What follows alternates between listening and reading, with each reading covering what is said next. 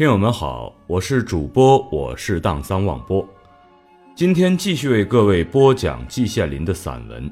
这一篇的题目是《我的座右铭》。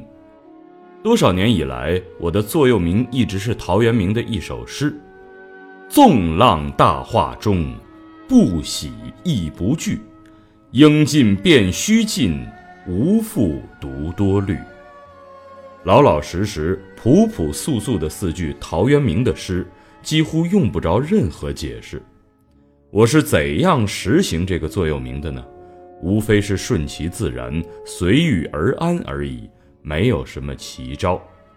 应尽便须尽，无复独多虑，说的就是人到了该死的时候就去死，用不着左思右想。这句话应该是关键性的。但是在我几十年风华正茂的时间里，尽头是什么是很难想的。在这期间，我当然既走过阳关大道，也走过独木桥。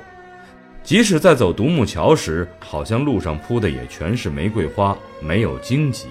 这与尽头的距离太远太远了。到了现在，自己已经九十多岁了，离人生的尽头不会太远了。我在这时候根据座右铭的精神处之泰然，随遇而安。我认为这是唯一正确的态度。我不是医生，我想贸然提出一个想法：所谓老年人的忧郁症，恐怕十有八九同我上面提出的看法有关。怎样治疗这种病症呢？我本来想用无可奉告来答复，但是这未免也太减慢了吧。